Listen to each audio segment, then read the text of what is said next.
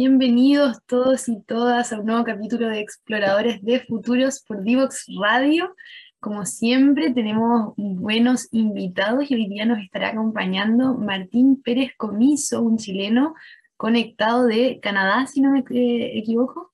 No, de Estados Unidos, de Estados Unidos. Ahí ya siempre de repente se me corre la geografía entrevistando a personas de distintos lugares, así que ahí nos va a contar exactamente dónde está, pero está en Norteamérica. Y vamos a estar conversando hoy día sobre futurismos latinoamericanos y para eso les voy a contar un poco quién es Martín para luego de la pausa conocerlo. Él es un estudiante doctoral en dimensiones humanas y sociales de la ciencia y la tecnología en Arizona State University, ahí está Estados Unidos claramente, y eh, su tesis doctoral es sobre las relaciones entre tecnología y futuros en Latinoamérica. Nos conocimos justamente en el Futures Festival que organiza la Asociación de Futuristas Profesionales, donde Martín estaba eh, presentando ciertas cosas relacionadas con su tesis, que luego nos va a contar. Y yendo más a los temas que a él le interesan, una de esas es explorar las formas en que las personas piensan y actúan en torno a los sistemas sociotécnicos para democratizar los espacios de diseño, producción, distribución y mantenimiento en la región.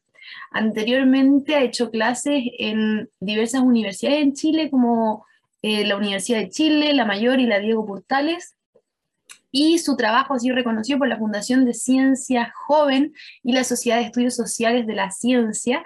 Él también tiene una página web que cuando conversemos nos puede contar sobre eso para que lo puedan visitar y conocer más sobre él. Así que vamos a ir una pequeña pausa musical y si no me equivoco ya estamos en el capítulo 53, que ahí Martín me recordaba que ya pasamos el capítulo 50 y me había perdido. Así que genial estar con él para ir celebrando ya que pasamos el 50. Así que no se lo pierdan, vamos a una pequeña pausa musical y volvemos para conversar con Martín.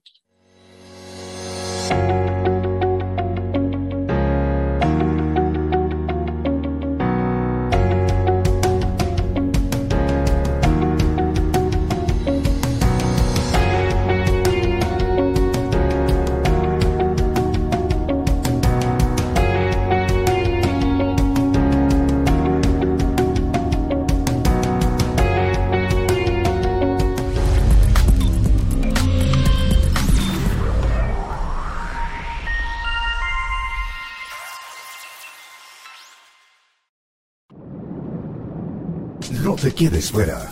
Aprende sobre fenómenos naturales, sus riesgos y planificación territorial. Cada martes y viernes a las 11 de la mañana con Cristian Farías en divoxradio.com. Ya estamos de vuelta y nos está acompañando Martín. Bienvenido al programa. Hola Bárbara, muchísimas gracias por la invitación. Es un placer poder estar en Exploradores de Futuro. No, gracias a ti, gracias por la motivación, porque para Martín son las seis y media de la mañana, así que ahí aguante Martín, muchas gracias. Y bueno, si tú ya has escuchado el programa y hemos conversado antes, entonces eh, no te va a sorprender como la pregunta clásica con la cual partimos, que antes de hablar de exploradores de futuro y explorar juntos, ¿qué es para ti el concepto futuros? Para mí, esto va a ser interesante en el sentido de que a diferencia de muchos de los entrevistados que comparten contigo, Bárbara, yo no me dedico profesionalmente al futuro, sino me dedico como académicamente a estudiar cómo se hace el futuro. Entonces, para mí, el futuro son imágenes y visiones. Son plurales, múltiples y situadas, tienen una enorme diversidad. Pueden ser colectivas como individuales. Y en ese sentido, para mí, el futuro está muy informado por uno de los primeros libros de, la, de Future Studies eh, o estudios de futuro que se llama Imágenes del Futuro, que Frederick Pollard conecta la relación entre civilización e imágenes de futuro. Que tiene un montón de argumentos como históricos que son un poco cuestionables, pero que abre el campo académicamente con otros pioneros en ese mismo tiempo, en los 60, 70. Y, pero también, para mí, son imágenes y visiones en un sentido más regional. Y ahí me, me inspira mucho el trabajo de Silvia Rivera Kusikansky, que es una socióloga de las imágenes boliviana e indígena, que nos hace reflexionar en cómo vemos y por qué vemos. Entonces, el futuro tiene mucho que ver con, con eso, no, no, simplemente visión de los ojos, sino como visión de los sentidos y visión hacia hacia dónde queremos ir. Genial, oye, qué interesante tu mirada en relación a eso. Y justamente eh, estábamos conversando antes de partir, pero lo dejamos ahí parado para que sea más sorpresivo para mí, pero ¿cómo fue que llegaste a estudiar a los que estudian el futuro, por así decirlo? ¿Cómo llegaste a ese espacio que te hizo llegar ahí? O sea, primero hay que decir como cuál es mi campo y un poco lo pusiste en, eh, en el anuncio. Yo, yo estoy estudiando un doctorado en Arizona State que se llama Dimensiones Humanas y Sociales de la Ciencia y Tecnología. Este doctorado con un nombre tan loco se basa en un campo de estudio que se llama Estudios de Ciencia y Tecnología, que como los estudios del futuro, nace entre los 70 y los 70 como integrando distintas disciplinas. Pero este campo, a diferencia de estudios de futuro, lo que hace, más que entender nuestras imágenes de futuro y nuestras relaciones temporales, lo que hace es entender nuestras relaciones con el conocimiento de una forma activa. Entonces, inicialmente se conecta con historia de la ciencia y con filosofía de las ciencias naturales en general, y evoluciona hacia política científica, hacia antropología del conocimiento, hacia formas de diseño, hacia gobernanza de, sistemas sociotécnicos, que son como, como entendemos la tecnología. Ya no simplemente en mi campo la tecnología son objetos o artefactos, sino que son sistemas complejos de personas y artefactos y elementos no humanos que están todos conectados. Entonces, cuando hablamos de tecnología, hablamos de sistemas. Y hablamos, cuando hablamos de conocimiento, como los conocimientos de estudios de futuro, hablamos de sistemas de conocimiento. Y yo lo que estudio es la relación entre esos dos sistemas. Cómo los, los futuristas de, que están en Latinoamérica o son latinoamericanos desarrollan su trabajo, entonces generan sistemas de conocimiento sobre futuro. ¿Y cuál es la relación que tienen ellos con los sistemas sociotécnicos? ¿Y por qué? Porque en general, y acá viene un poco como, ¿qué motivó a hacer esta tesis de doctorado? Eh, tiene que ver con, cuando hablamos de futuro, hay una enorme relación con tecnologías emergentes y con procesos tecnológicos que están viniendo. Eh, y, como la urgencia de esta transformación y revoluciones tecnológicas, como las describe Carlota Pérez, que son tan grandes y disruptivas que cambian todo. Pero nuestra concepción de, de la tecnología tiende a ser muy reducida, no pensamos tanto. Incluso diría que pensamos más en el futuro que lo que pensamos sobre la tecnología. Entonces, los profesionales de futuro, que ahí incluyo gran parte de las personas que he entrevistado en, en, los más de 50 programas que has tenido este año, pero también a diseñadores especulativos, a escritores de ciencia ficción, a eh, funcionarios públicos que se dedican a la perspectiva estratégica en sus países, así como también a profesionales que tienen consultorías y trabajan con empresas, organizaciones, universidades. Todo ese grupo de personas que trabaja generando conocimientos que nos permitan entender mejor el futuro, son los que a mí me interesa entender cómo piensan la tecnología. Entonces, con eso eh, van a ver claramente, como la ciencia y la tecnología, relaciones locales y situadas, que son las que me interesa tratar de caracterizar y conocer mejor para ver si es que en nuestra región podemos identificar algo como propio, endémico, autóctono de futuros, que no, que no sea simplemente repetir los procesos que vienen de este campo de estudios de futuros, que está consolidándose cada vez más y es cada vez más importante y urgente en el planeta y en la región, sino que también qué, Latinoamérica está contribuyendo de manera única y especial a estos estudios de futuro. Perfecto. Oye, qué interesante como un poco cómo llegaste y cómo lo has estado como mezclando, un poco hablamos de este concepto de transdisciplina antes de partir.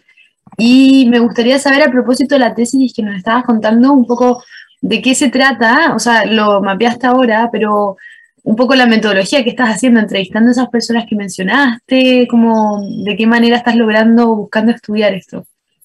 Aquí viene algo que, que creo que he entretenido de mi campo disciplinar, porque, no, porque también es, una transdisciplina. Entonces, no, no, hay una disciplina que nos dice así como la metodología siempre es así. Entonces, es un campo muy experimental, a veces también especulativo. Eh, pero en el estudio CTS uno combina distintas formas. Entonces, en el caso de mi tesis, tengo algunos elementos que tienen que ver con eh, análisis de medio y políticas públicas en tecnologías emergentes y de quienes las están haciendo en distintos países de la región. A la vez, estoy entrevistando a distintos productores profesionales de imágenes de futuro en Latinoamérica. Y estoy ahí buscando con mucha, mucha atención a las personas que tengan como perspectivas o posicionalidades eh, más únicas, en el sentido de como, o, que están súper representadas. Personas que son migrantes, personas que, mujeres de distintos lugares, personas indígenas que trabajan generando imágenes de futuro, a la vez de los profesionales como más consolidados en la región. Y mi foco está en los últimos 10 años aproximadamente. Entonces, en ese sentido, a pesar de que hay muchísimas personas que han contribuido a la construcción del campo de foresight o de anticipación en la región, me estoy enfocando específicamente en aquellos que en los últimos años eh, han estado cruzando estas fronteras entre distintas formas de hacer eh, conocimiento sobre el futuro y su relación con como el lugar, con la región, con su país, con la cultura y los movimientos locales. Así que, y lo último que hago tiene que ver con estas imágenes. Trato de coleccionar imágenes. Entonces, en ese sentido, hago múltiples lecturas y búsqueda de imágenes físicas también. Pero las imágenes no son simplemente diagramas o ilustraciones o dibujos o fotos. Son también canciones, son metáforas, son pequeños relatos, son noticias que nos permiten como tener estos como pequeños momentos especulativos, pequeños momentos imaginativos que una persona o un colectivo comparte sobre hacia dónde vamos. Entonces, esas visiones e imágenes de futuro son también parte de mi análisis en mi tesis. Entonces, ahí estoy coleccionándolas y tratando de agrupar algunas y entender cómo, cómo se relacionan esas imágenes de futuro, en particular con visiones de tecnología, como qué entendemos por tecnología, qué tipo de relaciones tecnológicas ocurren en esos futuros y qué tipos de tecnologías se consideran valiosas, importantes o necesarias eh, para esas, eh, comunidades o para esos profesionales en específico. Perfecto. Y en ese sentido, entiendo que la tesis todavía la estás desarrollando, pero mm, en el proceso que llevas hasta ahora, ¿cuáles son esas cosas como que te han llamado la atención en esta investigación que quizás nos podrías contar? Me imagino que hay mucha información para ir habitando, pero un poco esos así como highlights que quizás te hayan llamado la atención en este tiempo.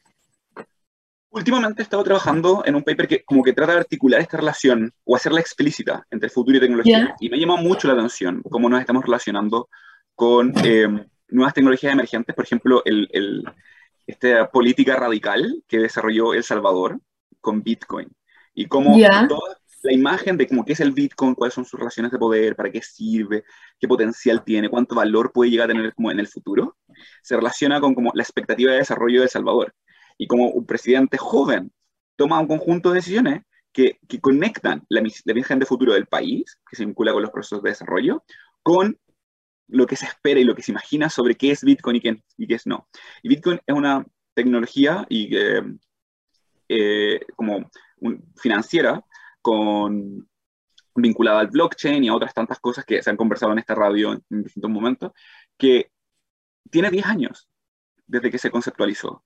Entonces, cómo ha crecido, qué valor tiene y cómo está transformando eh, nuestro entendimiento del valor, es muy interesante lo que está pasando en El Salvador en estos momentos. Y no solo en El Salvador, en distintas partes del mundo, pero creo que es como uno de los casos que para mí ha sido muy como muy rápido, muy intenso, muy radical y, y que muestra muy bien que lo que uno espera de la tecnología está afectando profundamente nuestras imágenes de futuro y lo que entendemos hoy de esta tecnología. Y yo creo que eso ocurre también con, con distintas tecnologías que, tendemos a llamar emergentes, pero son emergentes porque alguien en algún lugar están emergiendo o porque están emergiendo en nuestra cultura. Yo creo que eso es súper importante. O sea, el nivel de automatización que ha tenido Japón, Europa en las últimas décadas es súper distinto a la automatización que tiene Latinoamérica. Y eso también tiene que ver con como sus procesos económicos, con nuestras relaciones con el extractivismo, con el tipo de robot que se hace, que son muchos de ellos son industriales hoy pero lo que tendemos a imaginarnos son estos robots humanoides eh, y sociales, como la robotina, pero lo que terminamos teniendo son o robots de retail o robots de minería que, están saliendo desde Latinoamérica, que son los lugares donde se utilizan, pero lo que la gente termina usando son rumbas, y nos cuesta entender como la rumba como, como un robot algunas veces, pero es un robot dentro de como la definición que hace casi 100 años Karel Capek ofrece en donde se primera vez, la primera vez se utiliza el, término de robot, que es una obra de teatro que se llama Russell Universal Robots. Entonces, ¿cómo, cómo evoluciona ese concepto de robot y cómo los robots viven en Latinoamérica también ha sido algo fascinante de observar. Y de cómo nos imaginamos como en este momento de, incertidumbre económica e incertidumbre social, todos los desafíos que tiene el trabajo y la economía. Hicimos como, oh, viene, viene esta revolución de la automatización, pero la revolución de automatización va a ser bien distinta en distintos lugares. Y situar esas tecnologías que emergen de maneras distintas en distintos lugares, para mí es fundamental para entender nuestras relaciones con el futuro. Entonces, ese tipo de cosas han sido muy, muy llamativas eh, como, como casos o ejemplos que he estado siguiendo con detalle. Genial. Estás dando como de, tomar como los distintos puntos que mencionabas. Y a propósito de esto que decías, como la visión de eh, lo que es como la tecnología la automatización en Europa o Asia es totalmente distinto a Latinoamérica. Y antes también mencionaste, lo tengo anotado por ahí, pero esto de eh, que habías estado estudiando, como cuál es el aporte de Latinoamérica o como lo más endémico, sincrético en Latinoamérica en relación a, ya sea el estudio futuro o a esto que nos has comentado como en relación a, a la tecnología y, y, qué has ido descubriendo ahí, como cuáles esas son cosas más endémicas que Latinoamérica como puede aportar y son más propias nuestras. Allí es algo que como que tiene que ver con las conversiones que están ocurriendo en este momento en mi investigación y estoy, espero poder pasar gran parte de los próximos 3, 4 meses reentrevistando un montón de personas que llevo conociendo en los últimos dos años a través de internet y a través de otras conferencias y eventos que, que, son latinoamericanos haciendo estudios de fútbol. Pero tuve la oportunidad el año pasado de tener una gran conversación con 12 futuristas de, todos, de distintos países, eh, seis hombres y seis mujeres que están trabajando en distintos como espacios y lugares, generando futuros. Y algunos de ellos son latinoamericanos en Europa, latinoamericanos en Estados Unidos, pero también latinoamericanos en otros países de Latinoamérica. Y, y ahí eh, uno de los fundadores de una conferencia que se llama IAM y del el Billion Second Institute o Instituto del Billón de Segundos, que apunta hacia como, cómo nos imaginamos el mundo en los próximos 30 años y cómo un billón de segundos pueden cambiar nuestra como, relación con el medio ambiente y la tecnología y la naturaleza y la realidad. Em, Andrés Colmenares decía que tenemos que dejar de imaginarnos conos de futuro, conos de lo probable y lo posible eh, y lo deseable, y pensar más como quizá en un taco de futuros, una empanada de futuros. ¿Qué significa para Latinoamérica eso? Y ahí hay algo que para mí es fundamental. Latinoamérica tiene como región ha sido tan valiosa académica e intelectualmente porque nuestra historia tiene cosas distintas que el resto. De ahí, por ejemplo, viene que en los estudios culturales, las relaciones que tenemos con el colonialismo se desarrollaron en particular en una comunidad que se llama Modernidad Colonialidad, que entre el 2005, 7, 8 hasta el 2013, 14 se juntaron muchos intelectuales en Estados Unidos y en Latinoamérica a pensar estas relaciones de la modernidad de Latinoamérica y cómo nuestros países no están físicamente colonizados, pero estamos intelectualmente vinculados a los países que nos colonizaron hace un par de siglos y seguimos reproduciendo esas formas de pensar. Entonces el eurocentrismo, el neoimperialismo estadounidense y un montón de otras cosas que nos dicen cómo hacer y cómo ser, están fuertemente integradas en Latinoamérica y resisten formas locales de conocimiento. Entonces esa tensión y ese remix es también para mí un, elemento fundamental. Latinoamérica es eh, uno de los mitos fundacionales de Latinoamérica es el mestizaje, que a pesar de ser controversial, para mí es fundamental para entender nuestra relación con tecnología y futuro porque los latinoamericanos asumimos que tenemos múltiples identidades, que es muy distinto a lo que ocurre en Estados Unidos, o lo que ocurre en Europa, o lo que ocurre en Asia, que, tienen culturas mucho más, en cierta medida, milenarias, pero también con, otras formas de disrupción. Entonces, como que nuestros mitos nacionales vengan como con esta idea de como que todos somos iguales, pero porque todos somos mezclados, todos somos mestizos, todos tenemos múltiples fuentes, historias, lugares, conexiones, herencias, eh, genera algo completamente distinto. Y, cada país también tiene distintas formas de aproximarlo.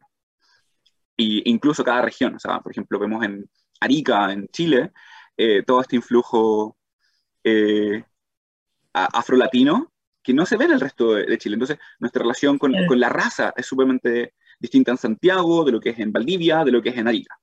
Nuestra relación, entonces, como cuando llegan migrantes de otros países, aparecen conflictos distintos y nuevos. Y vemos con imágenes muy complejas como lo que ocurrió, creo que en Iquique, hace un par de semanas, eh, como también con, procesos esperanzadores que, que, reivindican estas identidades. Entonces, pero, pero es, esos conflictos del mestizaje son algo que no están discutidos en, en, estudios de futuro profundamente, ni en estudios de tecnología, y tienen mucho que ver con como ser latinoamericano, como de, de esto de como que nos inventamos cosas Em, el maestro de Simón Bolívar, Simón Rodríguez, decía como, si no inventamos, erramos. Entonces, como esa, esa como cultura de como la improvisación, de, de en, portugués se dice la gambirra, tiende a como, como, como, hacer cosas con, con poco, con, pocos materiales y a lograr funciones y tareas desde muy poco hacer muchísimo. Y ahí se ve, por ejemplo, un montón de tecnologías que en, en Cuba se han desarrollado los últimos 50 años, desde la revolución castrista, que, que, logran generar lavadoras y televisores y como sistemas de conocimiento y tecnológicos a partir de como elementos muy antiguos tecnológicos. O los maestros chasquillas en, en Chile, que logran como traer y solucionar problemas sin necesidad de como comprar todo nuevo, tener que hacer todo eso, sino que logran ingeniársela. O sea, como, como ingenio en nuestra relación con, con la mantención, con la tecnología, con el cuidado, con los sistemas, creo que es súper, esa creatividad es algo muy latinoamericano, que, que se expresa como esa precariedad, como creatividad en la precariedad, voy a llamarlo. Em, y, y, creo que esos como son elementos muy valiosos de la identidad latinoamericana que informan en cierta manera qué imágenes son producidas. Y también que hace, en cierta medida, como me da señales que me permiten como diferenciar imágenes de futuro que importamos desde el norte global o de otros países y imágenes de futuro que surgen desde como la remezcla de cosas en la región. Hoy genial.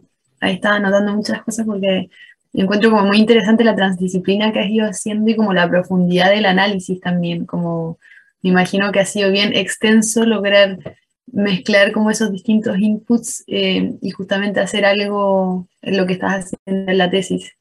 Vamos, te voy a invitar a una pequeña pausa musical, me encantaría no cortarlo, pero tenemos que ir a una pausa y, y luego volvemos y conectamos con lo que nos estabas contando.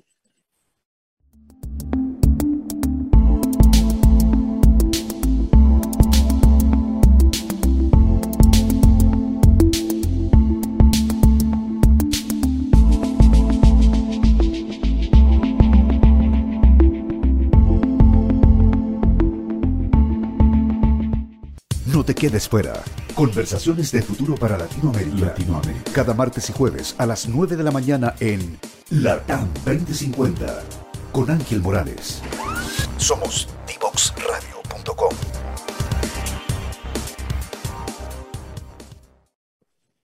Ya estamos de vuelta con Martín. Estábamos muy entretenidos ahí en la pausa, así que me cuesta como conectar con la conversación con la que se quedó la audiencia, em, pero justamente estábamos hablando un poco de em, como primero esta imagen de futuro y cómo se ve desde afuera también como más que más allá del futuro como el concepto latinoamericano, lo que es Latinoamérica y lo que tiene Latinoamérica para, para entregar, un poco las narrativas internas sobre el pasado que nos contamos los mismos latinoamericanos en los distintos países de nuestra región.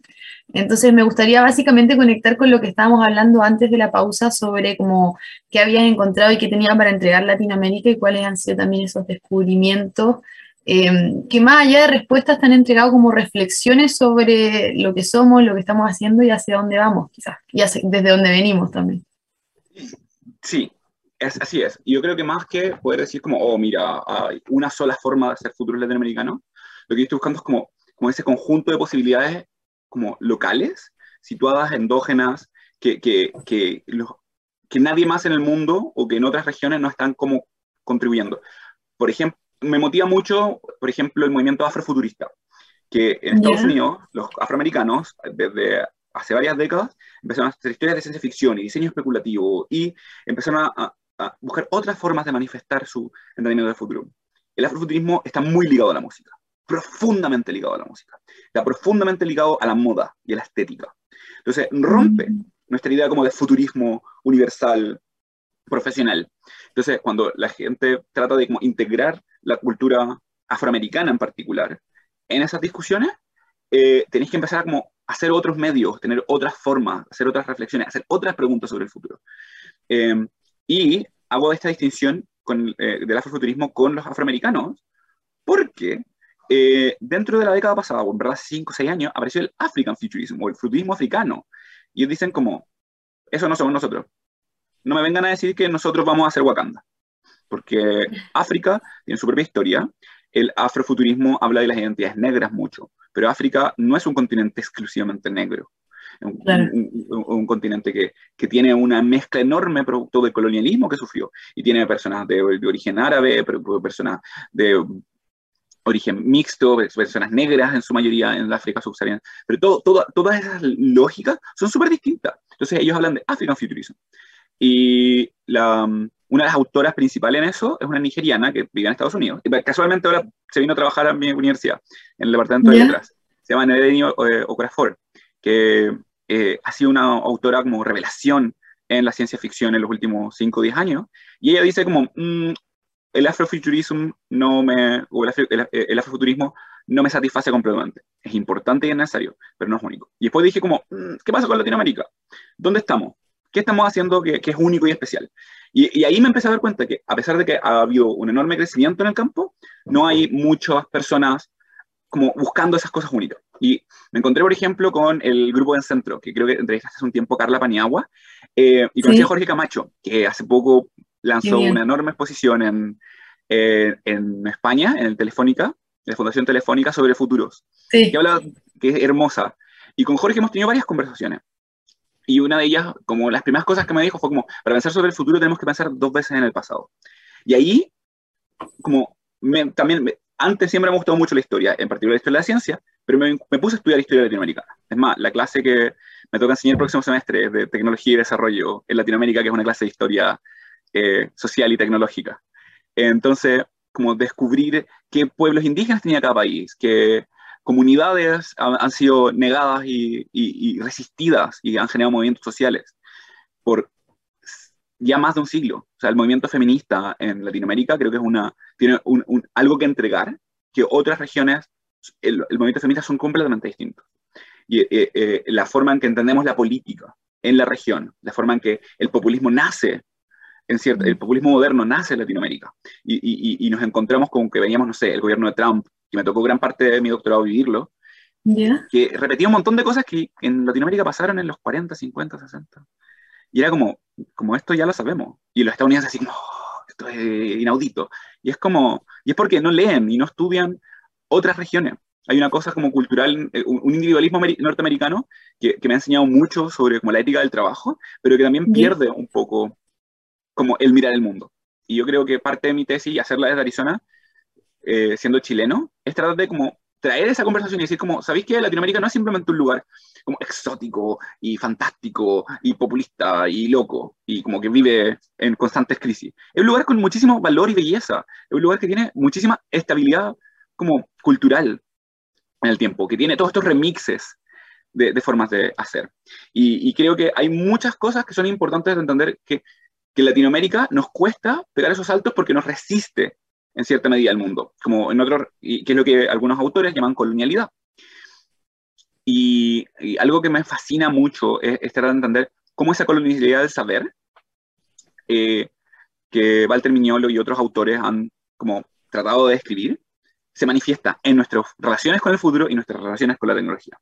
Porque al fin y al cabo, esas colonialidades del saber nos como resisten muchos cambios y muchos procesos de transformación en, Latinoamérica. Y creo que eh, aún así, nuestros países, nuestras culturas, nuestras regiones, nuestra gente, tiene como muchísima necesidad y búsqueda por como valores muy altos que en otras partes no son tan discutidos. Por ejemplo, toda la discusión desde el estallido social en Chile por la dignidad, eh, eh, el, conceptualizar la dignidad de una forma material de una forma social, de una forma cultural, es algo que, me encuentro mucho en Latinoamérica, pero no me encuentro tanto en, otras culturas. Otras culturas tienen otros valores en el centro.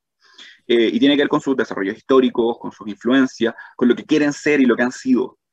Y Latinoamérica últimamente ha tenido eso, y creo que nuestra relación con el futuro es altamente política. No, no política desde un punto de vista necesariamente partidista, aunque sí creo que hay partidos que entregan condiciones para hacer futuro y otros que no. Creo que lo que vemos en Chile desde esta semana que salimos de la primera vuelta y viene ahora, eh, es un claro ejemplo de eso. Como hay, hay presidentes que, que resisten las transformaciones que las sociedades necesitan y otros que las favorecen. Eh, y, y, esos son ejemplos que en los últimos 30, 40 años en Latinoamérica pueden verse, como el proceso de correísmo en Ecuador. Tiene un montón de falencias, pero también trajo un montón de transformaciones que mejoraron la calidad de vida material en, Ecuador y lograron como establecer nuevas relaciones con el conocimiento, con la educación superior, con la salud y con la salud indígena. Me tocó eh, leer un, paper de un colega que estaba estudiando cómo el derecho constitucional del de, eh, embarazo indígena en Ecuador se estaba como tratando de establecer. Y, y, y, ese tipo de como problemas son problemas que, como de que hay distintas formas de conocer y hay distintas prácticas de salud y hay distintas formas de nacer eh, que tienen que ser aseguradas por un Estado, eh, es algo que en Latinoamérica eh, tratamos de hacer, como tener esta diversidad, estos pluriversos de acción, como diría Escobar, ocurren cuando tienes un pluriverso de visiones. Y, ahí, y en Latinoamérica igual tenemos personas que dicen, no, deberíamos ser como Estados Unidos y solucionar todo así. Pero esas estandarizaciones, que, tienen que ver mucho con la cultura de la eficiencia estadounidense, no funcionan bien en Latinoamérica. Y, eso conceptualmente es un concepto que he estado estudiando, esta relación de colonialidad, futuros y tecnología, lo llamo antifuturos, eh, que son como estos futuros exógenos que, que se ven que, que son el presente en otro lugar, que están ocurriendo y pasan, y creemos que si los traemos a nosotros, nuestra calidad de vida va a ser mejor. Y no. Lo que resulta habitualmente es que fallamos implementándolo, no tenemos las formas de conocer, no se sitúan a las necesidades de las personas que tenemos y, y, entramos con una...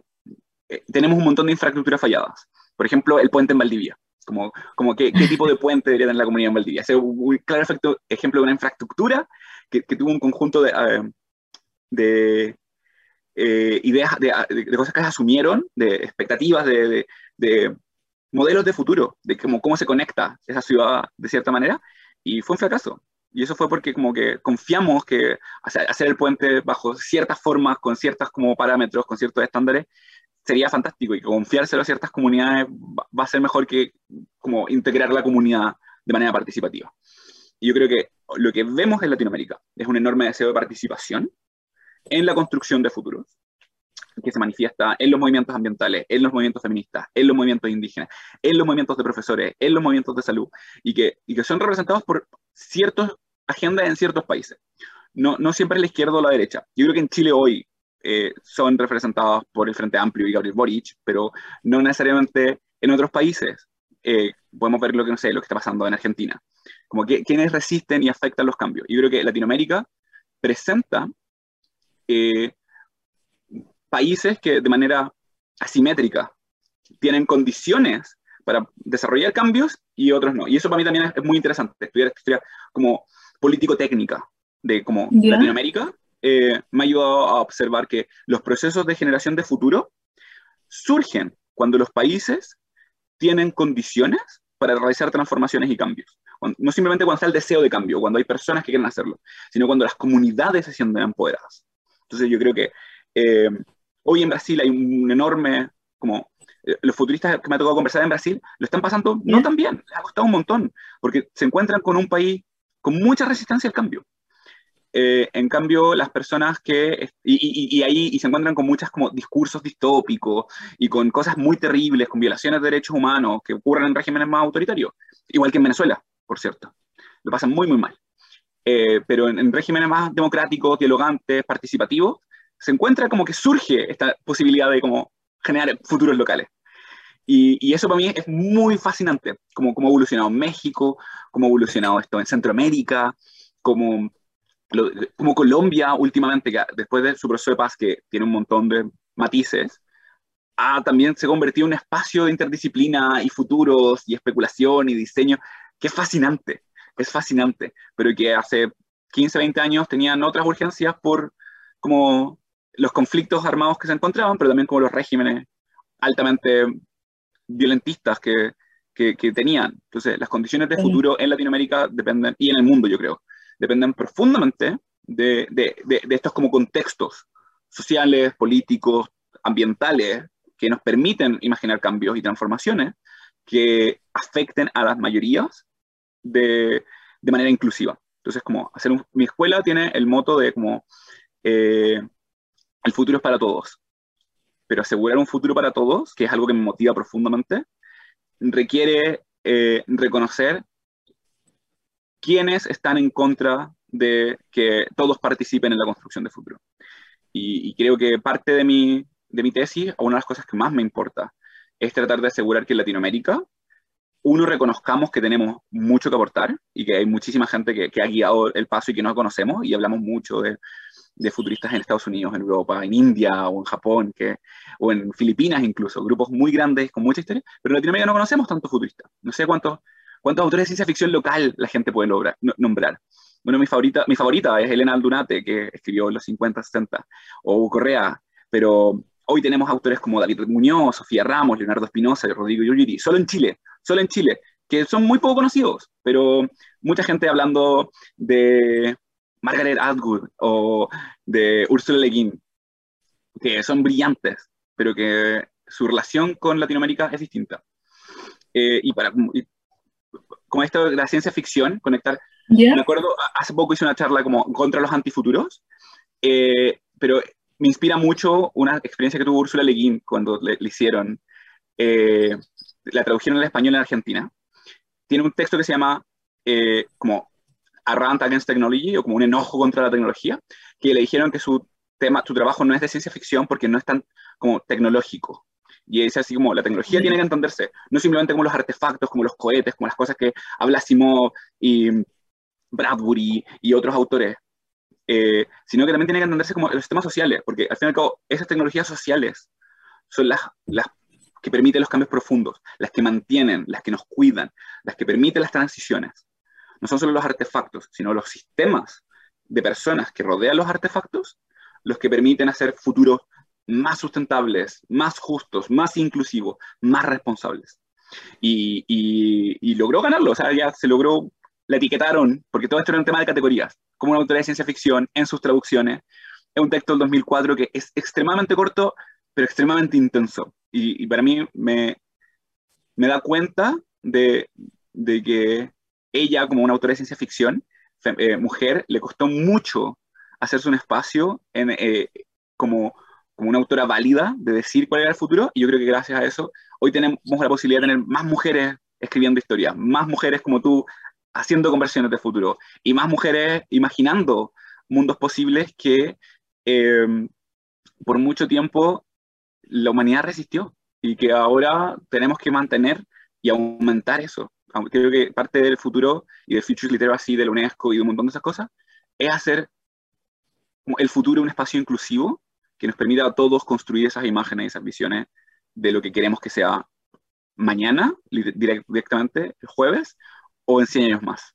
Yo creo que eso me, profundamente motiva a, reivindicar el rol del futuro latinoamericano.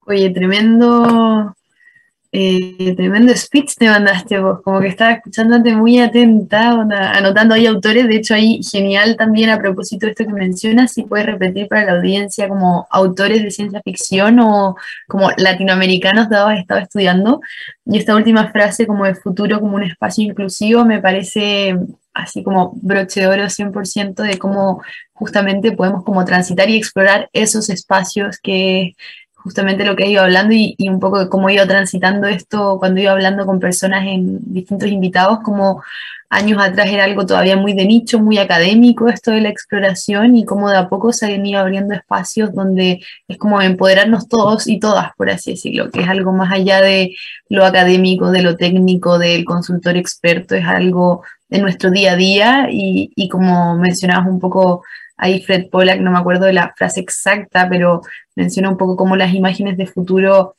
eh, sociales nos permiten florecer o decaer como sociedad. Y creo que justamente el tiempo que vivimos, como que esa frase me hace aún más sentido y esto que tú dices de los futuros como un espacio inclusivo. Sí. Eh, para mí es profundamente importante entender que para hacer el, espacio eh, el futuro un espacio democrático y poderoso y relevante, tenemos que dar esas condiciones. Y esas condiciones parten desde lo local, desde empoderar a niñas y jóvenes y pequeños a, imaginarse el futuro y a discutirlo y a pensarlo y a tomarlo con seriedad. Eso también es súper importante, de evitar el adultismo que, mm. que muchas veces nos toma eh, y, y, como abrazar la especulación, la rareza, la locura que puede traer la imaginación, pero también como de preservar en nuestras comunidades locales, regionales, nacionales, regionales, eh, condiciones para que el futuro pueda florecer. Y yo creo que como bien dices, lo que Pollack propone de que distintas sociedades tienen distintas imágenes de futuro, yo creo que Latinoamérica no, no, no, no está carente de mejores imágenes o diversas imágenes de futuro.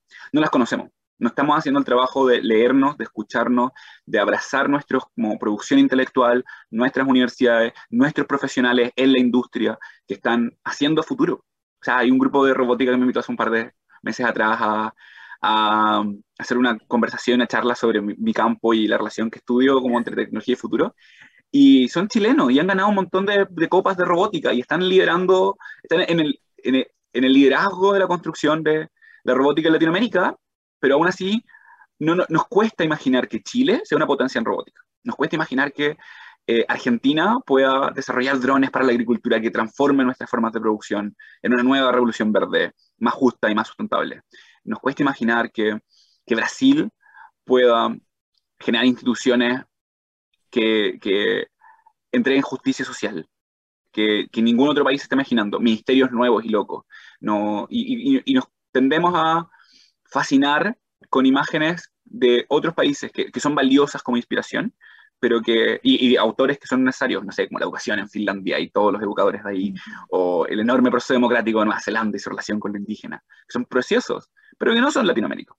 Nos cuesta como reconocer y escuchar a aquellas personas, intelectuales, diseñadores, creadores, escritores de, de ficciones de todo tipo, que están imaginando nuestra región, nuestra ciudad, nuestros, nuestros barrios de maneras diferentes. Y creo que eh, lo que espero poder contribuir al final de mi tesis no es simplemente uno a entender que hay una comunidad de futuros latinoamericanos que es múltiple disciplinar y culturalmente y nacionalmente, sino que también a que abracemos como que Latinoamérica tiene cosas únicas y especiales, que cada uno, por ser latinoamericano, puede como levantar en su día a día, en su imaginación del futuro, en sus planificaciones cotidianas, como en los planes que tiene para que su hijo o hija sea presidente del país en el futuro, para que tengamos más democracia, para que tengamos otras formas de gobierno, para que no tengamos que irnos al espacio, para que las próximas generaciones puedan existir. Yo creo que eh, eh, eh, ese, esos deseos, esas, esos deseos de imágenes y visiones de futuros no, no, no, están exclusivamente relacionados con nuestras capacidades tecnológicas, sino particularmente con nuestros paradigmas, con nuestras formas de entender el futuro y de cómo nos relacionamos desde lo que hacemos en el día a día con este conocimiento que, que vivimos en el día a día, que es local, que está presente y que nos cuesta reconocer como valioso porque lo tenemos tan cerca. Y eso, en parte a mí, eh, venía a hacer mi doctorado afuera, que por cierto lo hago afuera porque en Latinoamérica no hay muchos programas de doctorado en esto, en, estudios CTS, como para hacer, eh, pero que también me, dio como la distancia para valorar aún más las cosas que se están haciendo en nuestra región. En particular, los futuros que están surgiendo y las historias que estamos eh, invitando a producir eh, para hacer estos futuros más inclusivos, democráticos y sustentables. Genial, Martín. Oye, está buenísimo ahí. Muchas gracias por compartir tu experiencia en esta tremenda investigación que estás haciendo ahí, conectando un poco con esas miradas más endógenas y sincréticas de nuestra región y conociendo y, y generando conversación, justamente aportando como a difundir las conversaciones de futuro desde nuestra región y poniendo en valor lo que somos. Así que Muchas gracias ahí por, por, esa motivación, por esa perseverancia, que me imagino un doctorado cinco años ahí metiendo en la investigación. Hay que ser bien perseverante. Lamentablemente hemos llegado al final del programa, pero ha sido increíble escucharte y conocer un poco cómo te ha ido en esta investigación y tus miradas y reflexiones que han ido surgiendo, que es justamente lo, lo que nos encanta en el programa, como ir más allá de respuestas, como esas reflexiones que nos hacen como despertar y ver cosas que no estábamos viendo. Así que nuevamente muchas gracias y por levantarte temprano, también tan temprano, así que tremendo. Muchas gracias ahí. Estás muteado. Muchísimas gracias, Bárbara, por la invitación y muchísimas gracias a Divox y a toda la gente que está haciendo este maravilloso espacio que da visibilidad a las formas de producir y conocer el futuro en nuestra región y en español. Así que mucho, mucho éxito y muchas felicidades por ya casi un año de este programa. Sí, ya estamos casi, así que genial y gracias por las felicitaciones y la energía también. Vamos a ir una pequeña pausa musical como siempre y volvemos al cierre. No te quedes fuera. Conversaciones de cultura, sociedad y personas con Pablo Reyes. Cada lunes y miércoles a las 9 de la mañana en Frecuencia Menética. Somos divoxradio.com. No te quedes fuera. Aprende sobre fenómenos naturales, sus riesgos y planificación territorial. Cada martes y viernes a las 11 de la mañana con Cristian Farías en divoxradio.com. Ya estamos de vuelta en el cierre. Agradecerles como siempre su sintonía.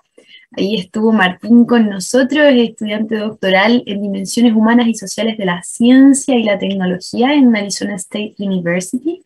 Y nos estuvo comentando sobre su tesis y las investigaciones y reflexiones que han ido surgiendo en este estudio sobre las relaciones entre la tecnología y los futuros en Latinoamérica, que ha estado entrevistando, investigando, leyendo ciencia ficción a distintas personas eh, latinoamericanas en distintas regiones del mundo. Y ahí nos fue mostrando, estoy todavía como digiriendo todo lo que nos comentó, porque lo encontré muy interesante y dado que era transdisciplinario, distintos conceptos y reflexiones, pero ahí no iba mencionando como que he estado tratando de investigar qué nos hace únicos en Latinoamérica y qué puede entregar Latinoamérica en relación a esta exploración de futuro. Nos ponía como ejemplo el movimiento afrofuturista, para quienes no lo han escuchado y lo pueden buscar, em, afroamericano también, y, y cómo desde la concepción como de la cultura y desde las visiones culturales de cada uno cambian las perspectivas e imágenes de futuro que podemos tener, que nos cita Fred Pollack con este libro de imágenes de futuro, que también muy recomendable, un más si están metiéndose en la exploración, es un libro antiguo, pero muy reconocido y que permite y entrega unos insights bien interesantes. Y ahí tengo distintas notas, pero nos estuvo hablando un poco de em, esta necesidad de, em, de cierta manera, generar estas imágenes de manera participativa, este deseo de participación en construcción de futuros, nos mencionaba él, y cómo en, en el proceso de estudio tomando en cuenta lo que decía Jorge Camacho, que para estudiar el futuro hay que estudiar eh, el pasado como dos veces más, por así decirlo, eh, como el doble en tiempo, cómo los procesos de generación en futuro en distintas regiones se da cuando las comunidades están empoderadas y dispuestas a explorar distintas imágenes, em, y cómo eso lo ha ido viendo que estaba surgiendo en México, Centroamérica y Colombia, y como otros lugares como, con distintas condiciones como Brasil o Venezuela, nos encuentran esas condiciones de comunidad em, que permitan explorar visiones de futuro diversas y más positivas también. En muchos casos se suele caer más en la distopia por las condiciones sociales que se están viviendo. Entonces eso también es interesante de observar y él nos mencionaba cómo el futuro es para todos y requiere reconocer quienes están en contra de la participación porque justamente esa es una de las condiciones necesarias para que florezcan estas imágenes de futuro eh, socialmente más amplias nos mencionó distintos eh, autores de ciencia ficción, ahí quiere investigar más, pero autores latinoamericanos que muchas veces y hemos hablado con otros invitados como la ciencia ficción es una ciencia, valga la redundancia, bien importante e interesante para la exploración y fomenta nuestra, nuestra imaginación, nuestra creatividad, entonces ahí muy recomendable leer a distintos autores de ciencia ficción y él mencionó algunos, eh, Elena Aldunate, anoté, había otro apellido Muñoz que no alcanza a notar, pero que nos permitían mirar esa perspectiva latinoamericana. Y finalmente, como resumen, em, cuando mencionaba como de qué manera podemos empezar a democratizar más esta exploración de futuros y crear estas imágenes colectivamente, nos mencionaba de lo local, empoderar a niños y niñas y jóvenes. Esto parte desde pequeños y, y, es ahí donde podemos fomentar un poco esta imaginación, esta creatividad y esta libertad de poder hacerlo, potenciar la imaginación y preservar las condiciones para que el futuro pueda florecer, que era esto que les mencionaba anteriormente. Y finalmente, reconocer a las personas latinoamericanas que están haciendo trabajos en esto en otros ámbitos, como la tecnología que él nos mencionaba, que muchas veces los latinos somos muy buenos para mirar afuera lo que llamaríamos el primer mundo, pero no reconocemos lo que tenemos acá y que hay muchas personas y movimientos generando conocimiento, compartiéndolo eh, y están muy a la vanguardia. Entonces, poner en valor eso que tenemos acá también como región. Así que muchas gracias por su sintonía como siempre. Ahí están las redes sociales eh, para que nos sigan. Siempre se las menciono, pero hoy pueden revivir este capítulo y los anteriores en YouTube, Spotify, SoundCloud. Pueden ver por streaming todos los lunes y miércoles a las 10 y media GMT-3 eh, por divoxradio.com el programa y ponerse al día de los programas que vienen ahí en LinkedIn, Twitter, Instagram como siempre. Así que muchas gracias, nos vemos en los próximos capítulos y el que viene no se lo pierdan porque tendremos un tremendo invitado eh, relacionado con la exploración de futuros y la regeneración. Así que ahí no les voy a decir el nombre, pero pronto ya lo publicaremos. Que estén muy bien.